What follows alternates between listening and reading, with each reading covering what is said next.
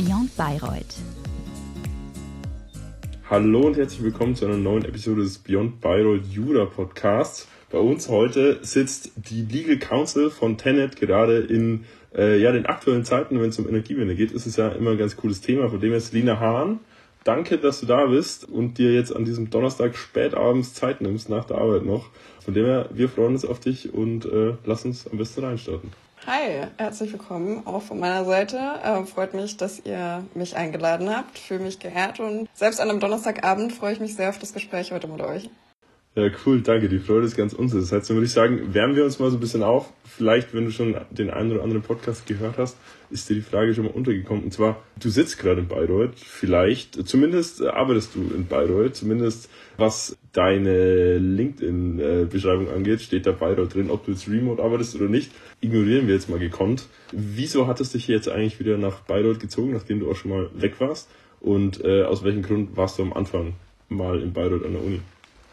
Ja, genau. Also ich sitze nicht direkt in Bayreuth, aber im Landkreis Bayreuth. Also ähm, zumindest insofern schon ganz richtig. Vielleicht gehe ich noch einen Schritt zurück. Also ich glaube, die Entscheidung für Bayreuth war auch so ein bisschen von meiner Studiumswahl abhängig. Also wollte mir sehr viel offen halten. Deswegen hatte ich mich dann letztendlich auch fürs Jurastudium entschieden, weil ich mir gedacht habe, ich habe einfach unheimlich viele Möglichkeiten, ähm, danach im Berufsfeld zu arbeiten. Das war so vorweggestellt. Vielleicht mal die Entscheidung, welches Studium möchte ich gerne mal anfangen.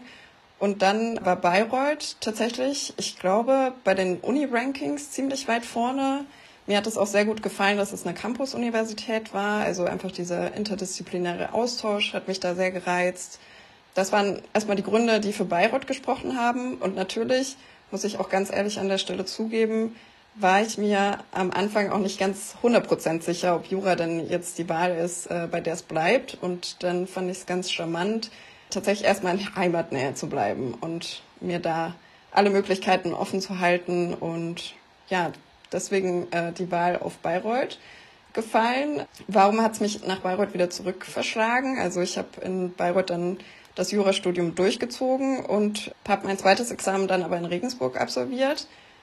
Und ich war dann auch der erste Corona-Jahrgang im zweiten Staatsexamen und habe dann tatsächlich wieder die Nähe zur Heimat mehr geschätzt. Also die Nähe zur Natur, Nähe zur Familie. Und äh, so ist das Ganze eigentlich Stück für Stück wieder gekommen, dass es mich doch wieder nach der Ausflugszeit nach Regensburg ähm, wieder zurück nach Bayreuth verschlagen hat. Ja, Selina, herzlich willkommen auch von meiner Seite. Du hast es schon angesprochen, die Heimatnähe ist so ein Punkt. Äh, Leo und ich sind auch bekennende Oberpfälzer. Wir haben es hier und da mal anklingen lassen. Wir sind auch froh über die Wahl Bayreuth. Du hast die Natur in der Umgebung auch schon angesprochen, gerade die fränkische Schweiz. Ähm, darüber hinaus Fichtelgebirge, Ochsenkopf ähm, sind auch Ziele, die man als Student gerne nutzt. Wie sah vielleicht dein Leben neben dem Studium aus? Was hast du so gemacht in deiner Freizeit, wenn es gerade nicht um Jura-Themen in der BIP ging oder um die aktuelle Hausarbeit? Tatsächlich bin ich meiner Heimat auch sehr treu geblieben. Also ich habe ähm, nebenbei Fußball im Verein noch sehr lange gespielt. Das hat mir sehr viel Spaß gemacht. Ich äh, wollte da auch nicht raus aus dem Vereinsleben. Also ähm, wirklich sehr schön. Habe jetzt auch wieder angefangen. Also komplett back to the roots. Ich habe auch einen Nebenjob gehabt. Der hat mir auch sehr viel gegeben. Nicht nur das Finanzielle natürlich, aber auch einfach diese Abwechslung. Also dass man wirklich mal was arbeitet, nicht nur Theorie vor sich hin lernt, vielleicht am Schreibtisch sitzt, sondern auch mal körperlich was tut. Das war so eigentlich das Hauptsächliche, was ich neben dem Studium noch so getrieben habe, aber auch wieder mit der Heimat verbunden, ähm, mit dem Fußballverein verbunden. Und da ging es ja irgendwann nach Regensburg nach dem ersten Examen, also noch in ja doch nicht Corona-Zeit, so wie ich das jetzt rausgehört habe, hast du noch viel mitnehmen können wahrscheinlich. Wie war wie war's in Regensburg? Das ist jetzt nicht die Fußballhauptstadt, aber es soll ja auch eine gute Bardichte haben, habe ich mir sagen lassen. Wie ist es so, das Ref in Regensburg zu machen? Welche Stationen hattest du da und ja, was hast du da vielleicht so ein bisschen, bisschen für dich so gelernt, rausgezogen? Ja, absolut. Also ich habe trotz dessen, dass ich die Heimat sehr schätze, hatte ich dann mal so einen kleinen Break gebraucht von Bayreuth.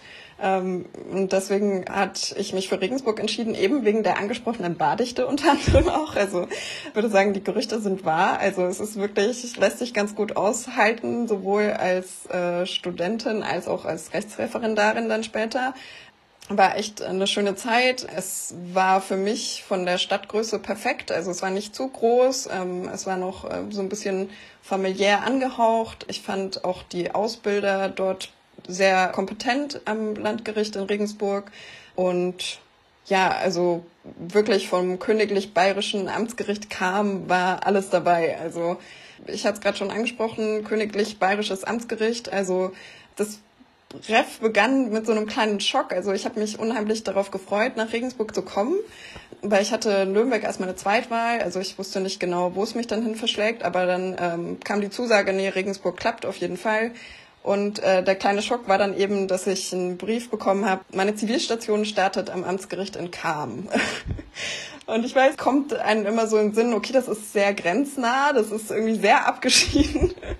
da war ich tatsächlich dann so ein bisschen traurig drüber, dass es nicht gleich in Regensburg startet, aber ähm, meine Sorge ist vollkommen unbegründet gewesen, weil es war eine super witzige Erfahrung teilweise auch, also wirklich total nett dort. Meine Richterin war toll, die hat mir das Berufsbild auch echt super näher gebracht. Und ja, meine Erkenntnis daraus war auf jeden Fall, dass Kam der einzige Landkreis in Bayern ist ohne Autobahnanbindung. Also das war mir bis zu dem Zeitpunkt auch noch nicht bewusst. Genau, aber ansonsten die Tätigkeit hat mir auch gut gefallen. Ich durfte Zeugenbefragungen durchführen, ähm, habe Urteile geschrieben, die meine Richterin dann auch teilweise äh, so übernehmen konnte. Also war, war eine schöne Zeit dort, ja. Aber ich habe mich trotzdem gefreut, dass es dann für die Strafstation wieder zurück nach Regensburg ging. Also da war ich dann bei der Staatsanwaltschaft in Regensburg, hatte da auch wieder eine super Ausbilderin, echt äh, eine sehr nette Staatsanwältin, die einem auch viel mitgegeben hat, dann auch für die spätere Berufswahl. Also wirklich sehr prägend und ich durfte auch Sitzungsvertretungen jede Menge machen und die Erkenntnis, die ich daraus ziehen konnte, also ich hatte dann später in meinem Leben immer mal vielleicht so Situationen, wo ich mir dachte, Mensch, ähm, das ist jetzt irgendwie knifflig oder so. Und dann habe ich immer zurückgedacht, hey, ich war damals im, im Gerichtssaal gestanden, bin aufgestanden, habe mein Plädoyer gehalten. Also so schnell kann mich eigentlich nichts mehr schocken. Wenn ich das geschafft habe, dann schaffe ich auch alles andere. Also auch das hat mir sehr viele Erfahrungen gebracht. Danach äh, geht es ja üblicherweise weiter mit der Verwaltungsstation. Ähm, da war ich dann bei zwei Stationen angesiedelt. Also begonnen hat es mit der Regierung von der Oberpfalz. Da muss ich sagen, das war ein bisschen anders, nicht so ähm, aktiv, wie man es vielleicht aus den vorherigen Stationen gekannt hatte. Ich glaube, meine Ausbilderin musste dann auch relativ schnell in den Mutterschutz. Also es war nur ein, ein kurzes Zeitfenster, aber es war trotzdem ganz nett. Ähm, wir hatten dann irgendwie Urteile vorbereitet oder Entscheidungen ähm, präsentiert ihr. Also es ist auch so ein bisschen Examensbezug. Also deswegen war das auch auch eine schöne Station. Ähm, danach war ich noch im Verwaltungsgericht in Regensburg. Das war auch weniger spektakulär, weil man einfach nicht so die Möglichkeit hat, wirklich aktiv was beizutragen an, an solchen Fällen und war aber trotzdem interessante Erfahrungen. Wir durften bei den Besprechungen dabei sein und genau, das war die Verwaltungsstation. Danach war ich beim Anwalt die neun Monate vor dem äh, Examen und ja, das habe ich tatsächlich als sehr klassische Tauchstation wahrgenommen. Also für mich stand eigentlich schon immer fest, dass ich diesen klassischen Beruf der Rechtsanwältin nicht ausüben möchte. Und deswegen äh, habe ich da wirklich meine Pflichtaufgaben gemacht. Es war nichtsdestotrotz interessant, aber ich habe da einfach nicht so den Fokus drauf gelegt, muss ich ganz ehrlich sagen. Dafür war meine Wahlstation dann nochmal ähm, echt ein Highlight meines Rechtsreferendariats, würde ich sagen. Ich habe mich dazu entschlossen, die bei einem Unternehmen zu absolvieren, in der Rechtsabteilung bei Novartis in Nürnberg. Das Spannende war, ich hatte es vorhin schon gesagt, also ich war so der erste Corona-Jahrgang im zweiten bayerischen Staatsexamen dann und das fand alles im Homeoffice statt. Also ich habe zum meinem ersten Tag, kann ich mich noch erinnern, ein Riesenpaket bekommen, wo mein Laptop drin war, mein, mein ganzes IT-Equipment und dann ging es von zu Hause aus los. Also hätte ich mir am Anfang auch ein bisschen anders vorgestellt. Ich hätte gern so ein bisschen dieses ähm, tatsächliche Berufsleben ein bisschen mitbekommen, aber es war so auch eine tolle Erfahrung, hatte da eine sehr gute Mentorin, die mir wirklich sehr viel beigebracht hat, auch wie so die Arbeitsweise in einem Unternehmen ist und deswegen, ja, auch nochmal eine sehr wertvolle letzte Station von meinem Rechtsreferendariat. Ja, Selina, super spannender Einblick auch in die Referendariatszeit. Für den ein oder anderen Franken mag vielleicht das Oberpfälzer Hinterland gemeinhin als Ausland gelten. Ähm, da möchte ich an der Stelle stark widersprechen. Wie sah es bei dir vielleicht während des Studiums aus? Hattest du die Möglichkeit, mal ins Ausland zu gehen? Was waren vielleicht auch die Beweggründe? Gerade im Jurastudium sucht man, glaube ich, den Zeitpunkt für einen Auslandsaufenthalt, glaube ich, oftmals vergeblich. Wie sah es da bei dir aus? Tatsächlich äh, hätte ich mir das auch immer sehr gut vorstellen können. Also ich war in der Schule sehr sprachenaffin, also habe auch im Französisch schriftlich Abitur gemacht, wo ich mich heute frage, wie, wie ging das? Deswegen, ja, habe ich immer mit dem Gedanken gespielt. Aber wie du es auch schon gesagt hast, irgendwie verpasst man, oder ich habe zumindest den Zeitpunkt dann so ein bisschen verpasst, mich darum zu kümmern, was ich jetzt so jetzt tatsächlich ein bisschen schade finde. Also ich glaube, es sind sehr wertvolle Erfahrungen, die man da sammeln kann. Und ich glaube, es hätte einfach noch so ein bisschen mehr Organisation oder vielleicht auch Mut gefehlt und tatsächlich sehr schade. Würde jetzt aber auch nicht sagen, dass es mir äh, jetzt vielleicht fehlt. Klar, jetzt arbeite ich in einem Unternehmen, was ähm, ja international tätig ist. Da wäre es sicherlich nicht verkehrt gewesen, vielleicht nochmal einen Auslandsaufenthalt vorzuweisen. Aber ansonsten ja, würde ich jetzt nicht sagen, dass ich es bereue. Ich denke, das wäre ein großes Wort, aber ja, an vielleicht diejenigen, denen es noch vorsteht, ähm, macht das auf jeden Fall. Ich denke, das ist eine super Erfahrung. Aber um gleich vielleicht mal auf eine Sache einzugehen, die dann doch im ja, Pflichtbereich eines jeden Judo-Studiums äh, steht, ist, das ist der Schwerpunktteil. Äh, wenn wir richtig äh, recherchiert haben, hast du Arbeitsrecht im Schwerpunkt gemacht, Selina. Mittlerweile ja, bist du eher so im öffentlichen Wirtschaftsrecht zugegen. Da gäbe es ja, hätte es ja auch wahrscheinlich zu deiner Zeit einen Schwerpunkt gegeben. Wie kam es dazu, dass du dich jetzt im Vergaberecht aufhältst? Was reizt dich daran? Weil das ist ja dann trotzdem ein großer Unterschied zum Arbeitsrecht, auch von den Konstruktionen her und so ein bisschen von den Problemen und Sachverhalten, die man da so tagtäglich bearbeitet. Wo war vielleicht der Zeitpunkt, an dem du dir dachtest, hey, ich habe jetzt Bock auf äh, öffentliches Recht, eher öffentliches Wirtschaftsrecht und nicht mehr so auf dieses ja, Arbeitsrechts hin und her ge gezerre. Genau, also ich habe Arbeits- und Unternehmensrecht, hieß es, glaube ich, der Schwerpunkt. Aber es war der ausschlaggebende Grund, weil ich mich schon immer, auch während meines Studiums, darin gesehen habe, vielleicht mal in einem Unternehmen später zu arbeiten. Und äh, da dachte ich, okay, Arbeits- und Unternehmensrecht hört sich so an, als könnte man da in einem Unternehmen ganz gut was mit anfangen. Ähm, das war der Beweggrund und mir hat es auch während dem Studium tatsächlich auch immer sehr gefallen, der Bereich. Äh, ich glaube, der Punkt, wo ich dann gemerkt habe, okay, vielleicht äh, ist es doch nicht äh, der richtige Schwerpunkt, war dann im zweiten Examen, also wie dann die tatsächlich dann auch die Klausur im Arbeitsrecht anstand, ähm, dann habe ich einfach gemerkt, dass Arbeitsrecht sehr stark rechtsprechungsgeprägt ist. Und ich bin ein Freund von Systematik und manchmal hatte ich das Gefühl, die BAG-Rechtsprechung entspricht nicht so sehr einer systematischen Linie.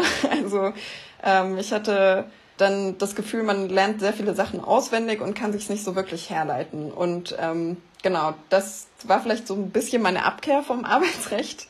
Äh, nichtsdestotrotz hatte ich dann im zweiten Examen den Schwerpunkt Wirtschaftsrecht. Ähm, der hat mir dann für die Tätigkeit jetzt auch sehr viel gebracht, weil man halt sehr viel Unterschiedliches nochmal macht, gewerblichen Rechtsschutz, ähm, Kartellrecht, Markenrecht, Wettbewerbsrecht, also wirklich sehr viele unterschiedliche Rechtsfelder bedient. Das fand ich dann äh, ganz spannend. Und zum Vergaberecht hat mich dann eigentlich erst meine erste Stelle gebracht. Also es war gar nicht wirklich beabsichtigt, dass ich mal Vergaberechtlerin werde.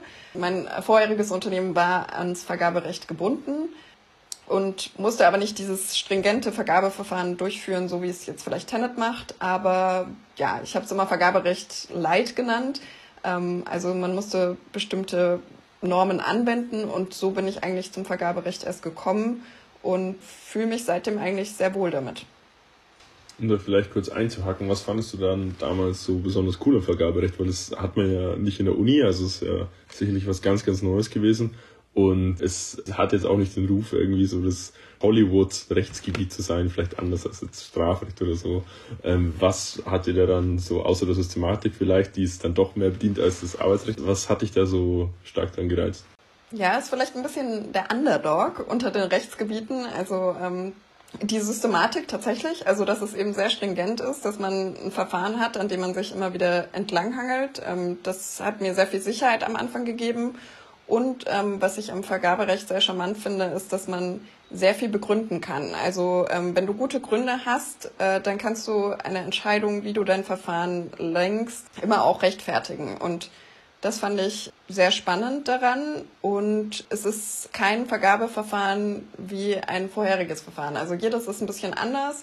Man, man hat immer vielleicht auch kreative Ansätze, wie man Verfahren anders aufsetzen kann, andere Strategien. Also äh, ja, und auch natürlich die Beschaffungstätigkeit an sich, also dass man mit dem Einkauf zusammen eine Strategie entwickelt, ähm, sich im Vorfeld eben Gedanken darüber macht und dann das Verfahren auch mit dem Einkauf zusammen durchzieht. Also dass man ja da die Beschaffungstätigkeit mit begleitet.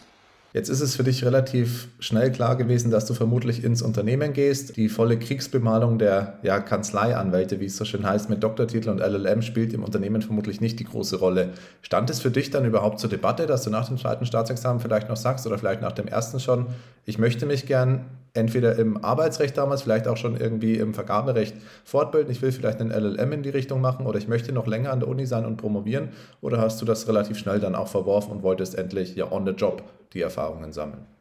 Ich habe tatsächlich mit dem Gedanken gespielt, also sowohl nach dem ersten als auch nach dem zweiten Examen. Ähm, nach dem ersten hatte ich mich aber dann tatsächlich dagegen entschieden, weil ich finde, dass man sich bis zum ersten Examen sehr viel Wissen anbaut oder äh, sich einfach unheimlich äh, oft Dinge wiederholt, also dieser ganze materielle Teil. Und ich hatte irgendwie die Sorge, dass es über so einen sehr langen Zeitraum der Promotion verloren geht und dass ich dann ab dem zweiten Examen wieder bei Null anfange. Äh, deswegen hatte ich da so eher diesen Ehrgeizgedanken, dass ich am Ball bleiben möchte und das zweite Examen so schnell wie möglich ähm, dann auch absolvieren möchte. Und das muss ich sagen, war tatsächlich auch zumindest aus meiner Perspektive dann so, dass ich ähm, gemerkt hatte, dass das zweite Examen natürlich sehr auf dem Wissensstand vom ersten aufbaut. Und ich war dann auch froh drum, dass ich dann gleich weitergemacht habe. Nach dem zweiten Examen kam dann auch nochmal der Gedanke auf, weil ich es immer sehr geschätzt habe, in so einem wissenschaftlichen Umfeld zu sein und auch die Uni an sich. Also es es hat mir sehr gut gefallen. Ich war jetzt neulich ähm, zur Karrieremesse an der Uni und hatte gleich wieder so ein Heimatgefühl. Also deswegen hätte ich mir das auch sehr gut vorstellen können, ähm, zu promovieren. Aber wenn man dann einmal so ein bisschen Arbeitsluft geschnuppert hat, also gerade so äh, in meiner Wahlstation habe ich halt schon fast richtig mitgearbeitet, wenn man so möchte, dann ähm, fiel es mir tatsächlich schwer, den Gedanken zu verfolgen, dass ich dann wieder zurück an der Uni wäre und erstmal wieder sehr viel Theorie und sehr viel aufs Papier bringen muss und äh, wer, wer eher nicht mein ähm, erlerntes Wissen anwenden kann. Also das war dann der Punkt, wo ich gesagt hatte, nee, ähm, tatsächlich dann vielleicht doch ein Doktortitel weniger und dafür äh, rein ins Berufsleben.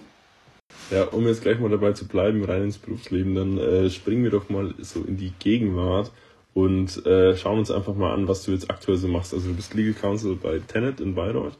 Wie schaut so dein Arbeitsalltag aus? Was, was, was tust du den ganzen Tag so? Nimm uns doch mal mit. Das ist eine bunte Mischung. Also ich bin tatsächlich sehr oft genau hier, wo ich auch sitze, also zu Hause. Ähm, ich ähm, bin gar nicht so oft im Büro, weil wir ein grenzüberschreitendes Team sind. Das heißt, alle meine äh, Teamkollegen, ähm, ich glaube, eine direkte Kollegin habe ich in Bayreuth, ansonsten sitzen die Kollegen in Hannover oder dann tatsächlich in Arnheim in den Niederlanden. Deswegen beginnt mein Arbeitstag meistens zu Hause, aber ansonsten ist jeder Tag anders. Also auch jede Woche ist anders.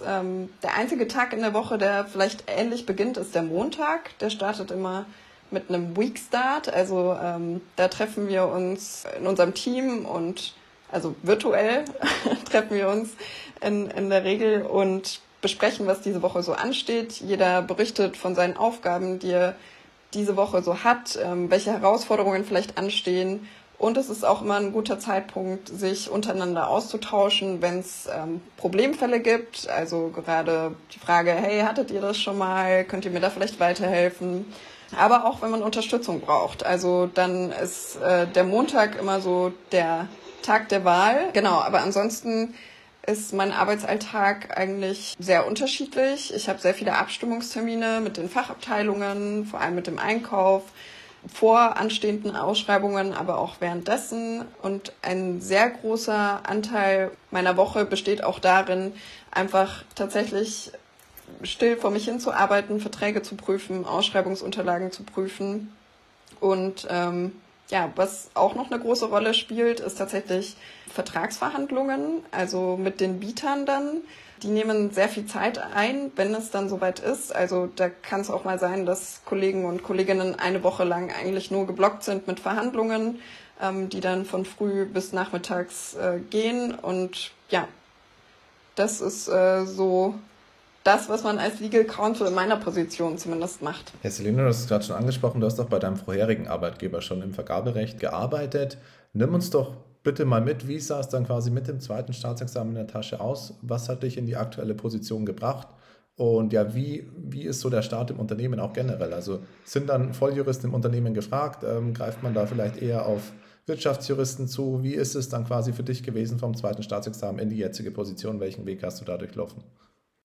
Genau, ich würde fast schon sagen, dass ich einen relativ unkonventionellen Weg ähm, eingeschlagen habe, um äh, als Unternehmensjuristin tätig zu werden. Also ich glaube, ganz klassisch ist es so, dass man in einer Kanzlei mal anfängt und sich dann ein Tätigkeitsfeld rauspickt, was einem besonders Spaß macht und so ein bisschen Berührungspunkte bekommt, wie denn auch so eine Beratungspraxis aussieht. Also ähm, das ist ja dann im Endeffekt auch das, was man später in einem Unternehmen macht. Aber bei mir war es so, äh, dass ich eben in der Wahlstation schon sehr viele Erfahrungen sammeln konnte und dadurch wurde mir auch die Chance gegeben, in einem mittelständischen Unternehmen, wo ich dann angefangen habe zu arbeiten, als Unternehmensjuristin direkt einzusteigen. Das war so erstmal der Weg ins Unternehmen hinein und ähm, dann auch später der Weg zu Tenet, also da, wo ich jetzt aktuell arbeite ja, vielleicht äh, nicht das, was jetzt klassischerweise erwartet wird, wobei ich das gar nicht ablehnen will. Also auch bei uns bei Tenet gibt es sehr viele Rechtsreferendare, die dann auch jetzt weitergemacht haben, also direkt im Anschluss an das Referendariat.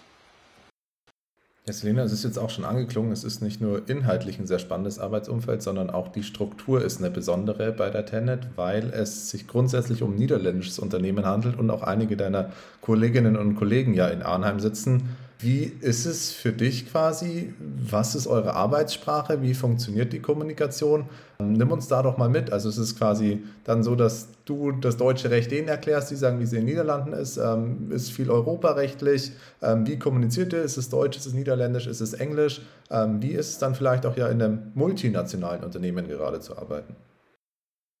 Also am meisten merkt man es daran, dass die Unternehmenssprache Englisch ist. Also ähm, alle wichtigen Dokumente sind in Englisch verfasst. Also daran merkt man auf jeden Fall, dass man in einem nicht nur rein nationalen Unternehmen arbeitet. Und in meinem Fall ist es dann nochmal ähm, noch äh, besonderer. Also ich arbeite in einem Cross-Border-Team. Das heißt, die Hälfte meiner Kollegen sind Niederländer und auch meine zwei Führungskräfte sind Niederländer.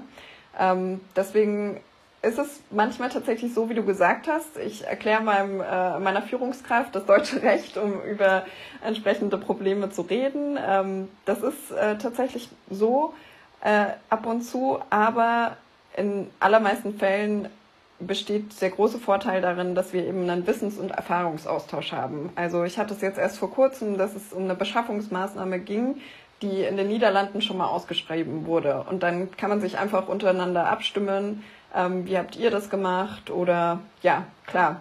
Ähm, determiniert ist das Ganze natürlich, weil wir unterschiedliche Rechtsbereiche haben. Also wir haben äh, natürlich unterschiedliche Rechtsräume, also einmal das niederländische Recht, einmal das deutsche Recht. Da schauen unsere Kollegen auch immer ganz verdutzt, wenn wir versuchen, das zu erläutern, warum denn jetzt äh, sehr große Marktteilnehmer ähm, auf einmal äh, nicht an ihre vertraglichen Klauseln gebunden sind, weil AGB-Rechtsprechung zum Tragen kommt. Also das ist natürlich dann immer ganz spannend den Niederländern zu erklären. Aber ja, ansonsten würde ich sagen, in meinem ganz alltäglichen Arbeitsalltag merkt man es vielleicht nicht zwingend, dass es ein internationales Unternehmen ist. Einfach aus den genannten Gründen, dass es einfach deutsches Recht ist, das ich anwende und ähm, ich sehr viel mit deutschen Kollegen zusammenarbeite. Aber es gibt auch äh, sogenannte Joint Tenders, das heißt grenzüberschreitende Beschaffungsmaßnahmen im, in meinem Tätigkeitsbereich, wo es dann auch mal dazu kommt, dass man sich viel, viel enger abstimmen muss, also sowohl mit den Fachabteilungen als auch mit den ähm, niederländischen Juristen, um eine Beschaffungsmaßnahme dann auf den Weg zu bringen. Auch von der Kultur her merkt man es tatsächlich. Also äh, wir Deutschen, würde ich jetzt einfach mal so aus meinem Empfinden heraus sagen, sind dann in Meetings beispielsweise ein bisschen getakteter. Wir wollen Dinge schnell abarbeiten, ähm, während die Niederländer vielleicht dann auch mal ähm, sich, ich würde jetzt nicht Smalltalk sagen, aber man beginnt ein Gespräch vielleicht anders, so, hey, wie geht's dir eigentlich gerade? Und ich fand das eigentlich sehr angenehm, weil wir doch sehr viel im Homeoffice arbeiten und dann ist es einfach auch mal schön, irgendwie mal wieder so ein bisschen ähm, sozialen Kontakt zu haben, vielleicht auch mal nicht nur stur zu arbeiten, sondern auch mal so ein bisschen einfach wieder aus seinem Alltag erzählen zu können, was man ja selbstverständlich auch in die Arbeit manchmal mit reinträgt. Und vielleicht noch eine Besonderheit, die es bei Tenet gibt. Es gibt so ein International Trainee Programm. Also man äh, durchläuft dann wirklich Stationen, ist dann auch mal eine Zeit in den Niederlanden. Die Niederländer sind in Deutschland. Also das ist auch ein ganz nettes Feature, was an der Stelle geboten wird, was es wahrscheinlich in einem rein nationalen Unternehmen so nicht gäbe.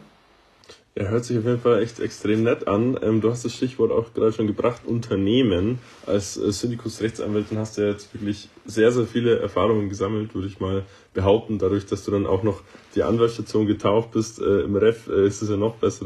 Da äh, äh bist ja von dem, äh, was das angeht, jetzt auch nicht abgelenkt, äh, was so deine Eindrücke angeht. Deswegen, Selina, würde ich dich auch jetzt nochmal gerne fragen, inwiefern du findest, dass das Jurastudium dich jetzt gut auf deine Tätigkeit vorbereitet hat, gerade mit in Bayreuth dieser, dieser besonderen Verzahnung, die man da hat zwischen dem R und dem W unserer Fakultät. Fakultätsbezogen ist es natürlich äh, dieser Bezug auch da, dass man sagt, okay, Unternehmen ist spannend. Ich weiß aber nicht, ob mich das Studium an sich so richtig äh, auf meine Tätigkeit vorbereitet hat. Also da bin ich mir auch gar nicht sicher, ob ich es vielleicht auch ähm, ob man es überhaupt verlangen kann von der Universität, weil es ja doch eher darum geht, ähm, die Theorie beizubringen oder die Grundlagen ähm, der Juristerei. Ähm, deswegen, ja, weiß ich es tatsächlich nicht, aber es gibt ja solche Kanzleiabende sehr viel, ähm, also wo sich Kanzleien vorstellen. Ähm, da wäre es vielleicht äh, für die Zukunft mal so ein, so ein Denkanstoß, ob man das vielleicht nicht einfach, ähm, ich weiß nicht, vielleicht gibt es das inzwischen, ähm, auch mal äh, aus Unternehmensjuristenseite macht. Ich denke trotzdem, dass ganz klassisch ähm, von den Studierenden trotzdem eher in Richtung Kanzlei gedacht wird. Also das ist ja auch ganz selbstverständlich, ähm, weil das eben so präsent ist, das Berufsbild. Ähm, aber vielleicht äh, wäre es auch ganz nett, so einen Infoabend vielleicht mal äh, von Unternehmensjuristen zu starten. Und ähm, so könnte man dann auch an der Uni ein bisschen mehr Einblick bekommen von, von der Tätigkeit. Aber ansonsten sehe ich es, glaube ich, schon eher, dass die Uni Grundlagen, theoretische beibringt ähm, und dass man sich vielleicht dann als Studierender so ein bisschen selber dahinter klemmt und guckt, hey, wo sind meine Interessenslagen, könnte ich mir das vorstellen, vielleicht auch mit ähm, Juristen spricht, äh, Praktikas nutzt, ähm, ja, vielleicht dann eher auf dem Weg. Ja, Selina, auch wir sitzen da ja indirekt an der Quelle mit der Stabsabteilung Karriereservice und Unternehmenskontakte und ich glaube, dass äh, das auch für viele Studenten tatsächlich gar nicht so präsent ist. Kanzleien sind omnipräsent, dass eine Karriere im Unternehmen möglich ist, geht vielleicht da tatsächlich auch so ein bisschen unter, was angesichts der Ausbildung, Leo hat es schon angesprochen, die man in Bayreuth erfährt, eigentlich wirklich schade ist. Um jetzt gegen Ende auch mal wieder so ein bisschen allgemeiner zu werden, Selina, ich würde einfach ganz direkt fragen, welche Ziele hast du eigentlich im Moment? Tja, Äh, das ist eine spannende Frage. Ähm, so ganz konkret und präsent habe ich ein, ein Ziel gerade vor Augen. Ich ähm, laufe im Oktober einen Halbmarathon und den will ich gut äh, absolvieren. Also äh, wenn ich jetzt so ganz ad hoc über Ziele nachdenke, kommt mir das sofort in den Sinn. Nichtsdestotrotz habe ich natürlich auch äh, langfristige Ziele, gerade was den Beruf anbelangt. Also das klingt jetzt vielleicht ein bisschen abgedroschen und simpel, aber ich habe einfach für mich gemerkt, wie viel Zeit man doch auf der Arbeit verbringt und wie viel Zeit es in der Woche auch einnimmt.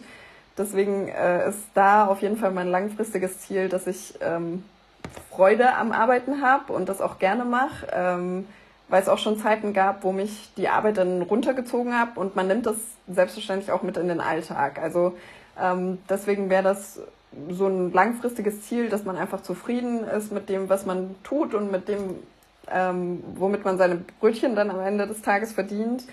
Genau, und so äh, vielleicht ganz kurzfristig gedacht, ähm, würde ich für mich selber einfach noch gerne herausfinden, wo es mich karrieretechnisch noch hinzieht. Also ich habe ähm, ja jetzt noch äh, nicht die, die großen Arbeitsjahre auf dem Buckel. Also deswegen ist das vielleicht noch ein Punkt, den ich für mich gerne herausfinden würde, ähm, in welche Richtung es da für mich weitergeht. Und ja, aber ansonsten wären das vielleicht so drei Ziele, die ich an der Stelle, die mir da so einfallen, ja.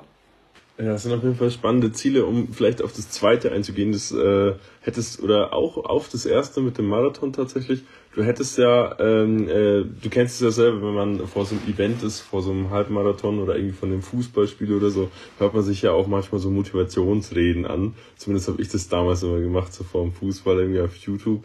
Auf jeden Fall ähm, bist du jetzt mal an der Reihe, so ein, ja, vielleicht keine Motivationsrede, sondern einfach so einen Tipp rauszuhauen mit den äh, wenigen Arbeitsjahren, die du auf dem Buckel hast. Hast jetzt zumindest ein paar mehr auf dem Buckel als jetzt unsere Zuhörerschaft.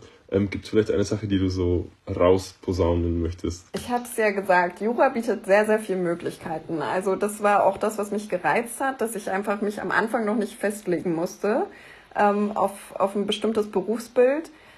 Das wurde mir dann äh, mit der Zeit so ein bisschen zum Verhängnis, weil ich gemerkt habe, oh, es gibt doch ganz schön viele Möglichkeiten, ähm, juristisch zu arbeiten. Äh, und vielleicht geht's ja vielen Zuhörenden genauso, dass man sich denkt, oh je, jetzt stehe ich vor der Wahl, ich weiß nicht so recht, was ich ähm, mit, mit dem, was ich hier gelernt habe, über Jahre hinweg anfangen soll. Da ist vielleicht mein Tipp in Richtung Berufswahl, äh, dass man sich damit befasst, was einem wichtig ist. Also ähm, wirklich runtergebrochen, sich einfach mal so ein paar Fragen für sich selber beantwortet welchen Inhalt soll meine Tätigkeit haben? Ähm, möchte ich mich spezialisieren oder möchte ich lieber ein breites Spektrum bedienen? Äh, wie wichtig ist mir Einkommen? Ähm, arbeite ich gerne mit anderen? Brauche ich Sicherheit? Möchte ich vielleicht sogar Personalverantwortung? Und was ich auch eine ganz äh, spannende Frage fand, war, möchte ich Partei ergreifen oder möchte ich neutral bleiben? Also das sind vielleicht so Fragen, die man sich stellen kann, wenn man sich noch nicht so ganz sicher ist, äh, welche Berufswahl man treffen möchte, weil, wie ich gerade schon gesagt habe, es, es nimmt einfach sehr viel Zeit ein in, in einem Leben ähm, und wir haben noch sehr viel Arbeitsleben vor uns, also vielleicht auch äh, hier der Reminder, es muss auch noch nicht in Stein gemeißelt sein, wenn man sich für, für einen Job entschieden hat. Man hat immer noch die Möglichkeit zu wechseln und habt auch den Mut, wenn ihr euch nicht wohlfühlt es gibt noch so viele andere Möglichkeiten. Es stehen noch so viele Jahre bevor, in denen man sich vielleicht noch umentscheiden kann. Ja, das äh, vielleicht mal eine kleine Motivationsrede zum Schluss oder äh, Denkanstöße würde ich es vielleicht eher nennen. Ja, Selina, das waren jetzt auf jeden Fall treffende Schlussworte. Wir möchten uns äh, stellvertretend für deine Universität, die Universität Bayreuth, bei dir bedanken und dürfen dir an der Stelle auch alles Gute wünschen. Zunächst für den Halbmarathon, dann für die anstehende Fußballspielzeit und zuletzt natürlich auch beruflich weiterhin. Danke, dass du heute unser Gast warst und alles Gute weiterhin. Ja, herzlichen Dank auch von mir. Ich wünsche euch natürlich auch alles Gute und hat mir sehr viel Freude gemacht mit euch heute Abend.